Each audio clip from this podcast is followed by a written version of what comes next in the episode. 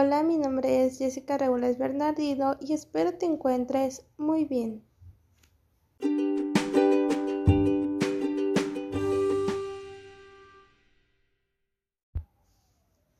En esta ocasión hablaré sobre el entorno del marketing.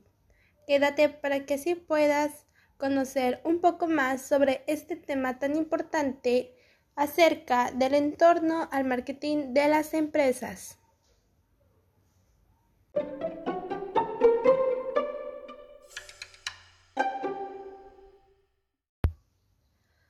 Comenzaré dando una breve explicación de lo que es el marketing.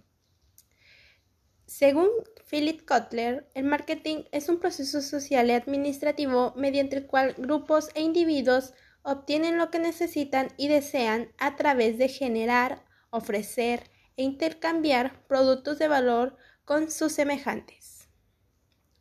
Para American Marketing Association, el marketing es una función de la organización y un conjunto de procesos para crear, comunicar y entregar valor a los clientes y para manejar las relaciones con los últimos, de manera que beneficien a toda la organización. Ahora bien, sabemos que el entorno es aquello que rodea a algo o a alguien. Entonces, dicho lo anterior, el entorno del marketing son aquellos actores y fuerzas ajenas a la empresa, específicamente al departamento de marketing que de manera directa o indirecta le causan un impacto, ya sea positivo o negativo.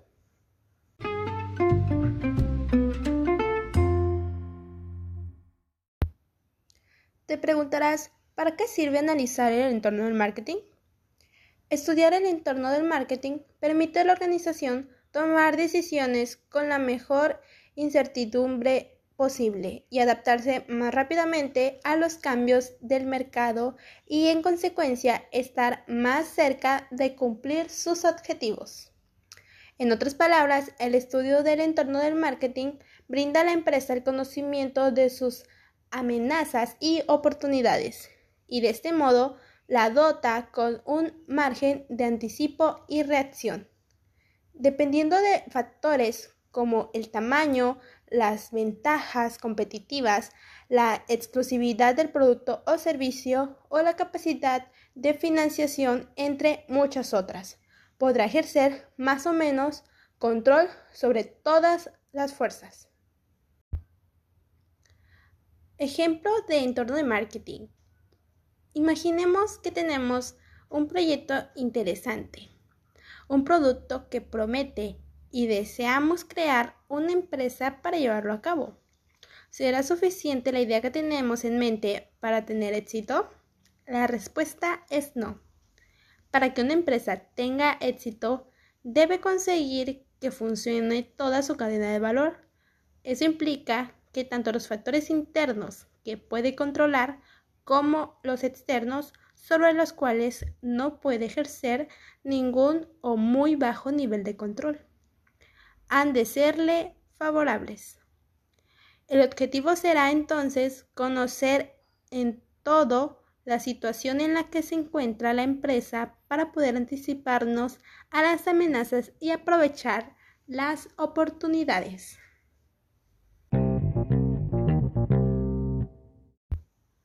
Dos dimensiones componen el entorno del marketing, los cuales son el microentorno y el macroentorno. El microentorno está conformado por las fuerzas cercanas a la compañía que influyen en su capacidad de satisfacer a los clientes, esto es, la empresa, los mercados de consumidores, los canales de marketing que utiliza, los competidores y sus públicos. Por otra parte está el macroentorno, el cual consiste en las grandes fuerzas sociales que influyen en todo el microentorno, demográficas, económicas, naturales, tecnológicas, políticas y culturales. Ahora vamos a desglosar y explicar cada uno de los componentes del microentorno y del macroentorno respectivamente. Comenzaremos con el microentorno, el cual lo forman aquellos actores cercanos a la empresa, el comportamiento de las cuales va a afectar a la toma de decisiones. En este caso, tener un control sobre ellos, por poco que sea, es posible. A su vez, el microentorno se clasifica en interno y externo. El microentorno interno. Sus acciones afectarán a la estrategia de marketing de manera directa e inmediata, el cual quiere decir la empresa. El microentorno externo. Sus acciones afectarán a la estrategia de marketing de manera indirecta, es decir, proveedores, intermediarios, clientes, competidores y públicos. Como primer aspecto veremos a la empresa. Al diseñar los planes de marketing, la dirección de marketing toma en cuenta a otros grupos de la empresa como la alta dirección, finanzas, investigación y desarrollo, compras, fabricación y contabilidad. Todos estos grupos interrelacionados forman el entorno interno. La alta dirección establece la misión, objetivos, estrategias amplias y políticas de la empresa de manera que los directivos de marketing tomen decisiones dentro de dichos planes. Antes de implementarse, los planes de marketing deben ser aprobados por la alta dirección. Ahora, el microentorno externo empezando por los proveedores. Los proveedores son un eslabón importante del sistema total de entrega de valor a los clientes de la empresa. Ellos proporcionan los recursos que la empresa necesita para producir sus bienes y servicios. Los problemas con los proveedores pueden afectar seriamente al marketing. Los responsables del marketing también vigilan las tendencias en los precios de sus insumos clave. Un aumento en los costos de los insumos podría obligar a aumentos de precios que perjudiquen el volumen de ventas de las empresas. Intermediarios de marketing. Ayudan a la empresa a promover, vender y distribuir sus productos de los compradores finales. Incluyen distribuidores, empresas de distribución físicas, agencias de servicios de marketing e intermediarios financieros. Los distribuidores son empresas del canal de distribución que ayudan a la empresa a encontrar clientes o vender a los clientes. Las empresas de distribución físicas ayudan a la organización a surtir y trasladar bienes de sus puntos de origen a su destino. Al trabajar con empresas de almacenamiento y transporte, la compañía debe determinar las mejores formas de almacenar y trasladar la mercancía, al sopesar factores como costos, rapidez, entregas y seguridad. Los clientes. Se debe realizar un estudio de las oportunidades y amenazas de los diferentes mercados de clientes a los que se dirige la empresa. Cada uno de ellos tendrá unas características especiales que exigirán un cuidadoso análisis del vendedor. Competencias. Estudio de las oportunidades y amenazas derivadas de aquellas empresas que desde un punto de vista amplio compiten con los bienes y servicios de nuestra empresa. Hay que estudiar variables como la competencia actual y potencial, estrategias pasadas y actuales. Barreras de entrega al sector. Productos sustitutivos de los nuestros. Públicos.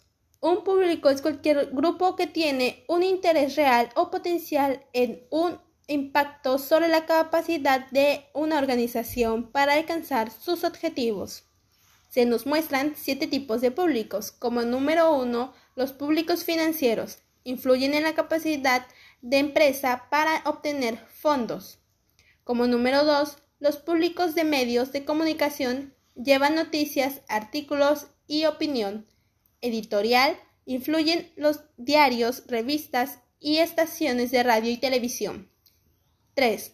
Públicos gubernamentales. La dirección debe tener en cuenta lo que hace el gobierno.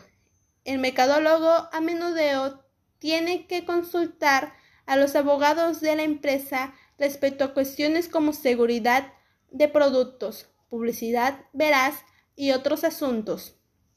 Número 4. Públicos de acción ciudadana. Las decisiones de marketing de una empresa podrían ser cuestionadas por las organizaciones de consumidores, grupos ecológicos, grupos minoritarios y otros. Su departamento de relaciones públicas pueden ayudarle a mantenerse en contacto con los grupos de consumidores y ciudadanos.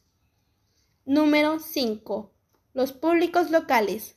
Influyen residentes del barrio y organizaciones de la comunidad. Número 6. Público general. Una empresa necesita tener en cuenta la actitud del público en general hacia sus productos y actividades. La imagen que el público tiene de la empresa influye en sus compras. Número 7. Públicos internos, que influyen trabajadores, directivos, voluntarios y la junta directiva. Las empresas grandes usan boletines y otros medios para informar y motivar a sus públicos internos. Si los públicos empleados internos se sienten cómodos con sus empresas, su actividad positiva se propagará a los públicos externos. Ahora hablaremos y nos enfocaremos al macroentorno. El macroentorno viene formado por aquellas fuerzas externas sobre las cuales la empresa no puede ejercer ningún tipo de control, pero en ocasiones sí influenciarlas. Es importante tener en cuenta que el macroentorno va a afectar a todo el microentorno. ¿Cuáles son las fuerzas del macroentorno? Por número uno, tenemos la demografía. La demografía es el estudio de las poblaciones humanas en cuanto a dimensiones, densidad, ubicación, raza, sexo, edad, ocupación y otras muchas variables. El ambiente demográfico que afecta a la empresa es muy importante en el marketing, puesto que involucra a las personas las cuales constituyen los mercados. Por lo tanto, en la variable demográfica del mercado macroentorno, podemos estudiar diversos aspectos como por ejemplo cambios de estructura de edad de la población, cambios en la familia, cambios geográficos en la población, crecimiento de la población mundial. Como segunda fuerza del macroentorno tenemos al ambiente económico, los mercados requieren poder de comprar además de personas. El poder de compra con el que cuenta una economía depende de los ingresos actuales, precios, ahorros, deuda y disponibilidad de crédito. Los mercadólogos deben poner mucha atención en las principales tendencias en cuanto al ingreso y los patrones de gasto de los consumidores. El ambiente económico está constituido por factores que influyen en el poder de compra y los patrones de gasto de los consumidores. Los mercados necesitan tanto al poder de compra como los consumidores, y este poder de compra depende de los ingresos del momento. Como por ejemplo, por tanto, podemos estudiar en este sentido los siguientes aspectos cambios en los ingresos, cambios en las pautas de consumo, desempleo, desarrollo de los países emergentes. Como número 3 de la fuerza del macroentorno, tenemos al entorno natural. El deterioro del ambiente es una preocupación global importante. Los mercadólogos tienen que conocer las oportunidades y los riesgos asociados a cuanto tendencias del entorno natural, la escasez de las materias primas, el costo creciente de la energía, el aumento de los niveles de contaminación y el cambio en el papel de los gobiernos. En él se influyen los recursos naturales que afectan a la actividad del marketing. Principalmente son cuatro las tendencias a tener en cuenta respecto al ambiente natural. Tenemos a la escasez de materias primas, incremento de los costes de energía, incremento en los niveles de contaminación, intervención del gobierno de la administración de los recursos naturales. Otra de las fuerzas del macroentorno es el ambiente tecnológico. Una de las fuerzas más impresionantes que moldean la vida de las personas es la tecnología. Toda tecnología nueva es una fuerza de destrucción creativa. La tasa de crecimiento de la economía es afectada por el número de tecnología nueva que se descubren. El ambiente tecnológico está formado por fuerzas que influyen a las nuevas tecnologías y dan lugar a nuevos productos y oportunidades de mercado. Las tecnologías son elementos de cambio que pueden suponer tanto el éxito como el fracaso de una empresa, por el simple hecho de que las tecnologías nuevas desplazan a las viejas. Por ello, las empresas deben tener pendiente de las nuevas tendencias. Aquí tenemos una de las principales tendencias, que son cambios tecnológicos más rápidos, oportunidades ilimitadas, presupuestos elevados para la investigación y el desarrollo, mayor cantidad de reglamentos. Ahora vamos con el entorno político-legal. Las decisiones en el ámbito del marketing tienen mucho de influencia por parte del estrato político y las decisiones que se toman en él. El entorno político está formado por las leyes, las agencias gubernamentales y los grupos de presión que influyen en los individuos y organizaciones de una sociedad determinada. Dentro de este ambiente político cabe destacar las siguientes fuerzas que influyen en el entorno de la empresa. Legislación para la empresa. Estas leyes suelen ser de diversas características, de protección de las empresas una de otras, de protección de los consumidores de las prácticas comerciales desleales o con el objetivo de proteger los intereses de la sociedad en contra del comportamiento comercial sin restricciones. Estas leyes siguen desarrollándose, con lo cual las empresas deberán estar atentas a este desarrollo con el fin de acoplar sus programas de marketing a las legislaciones actuales y venideras. Entorno sociocultural. La sociedad moldea nuestras creencias, valores y normas.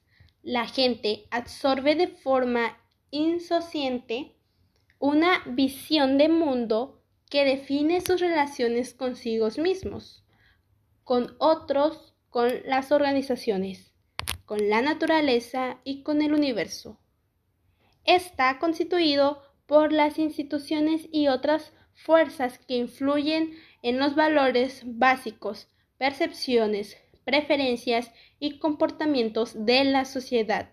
Las siguientes características culturales pueden influir en la toma de decisiones de marketing. La autoimagen, autosatisfacción, relación de la gente con la sociedad, relación de las organizaciones, visión del universo, subculturas, cambios en los valores culturales secundarios, modas, tendencias de la sociedad que van evolucionando, abriendo paso a nuevas necesidades de las empresas. Pueden verse como oportunidades de negocio.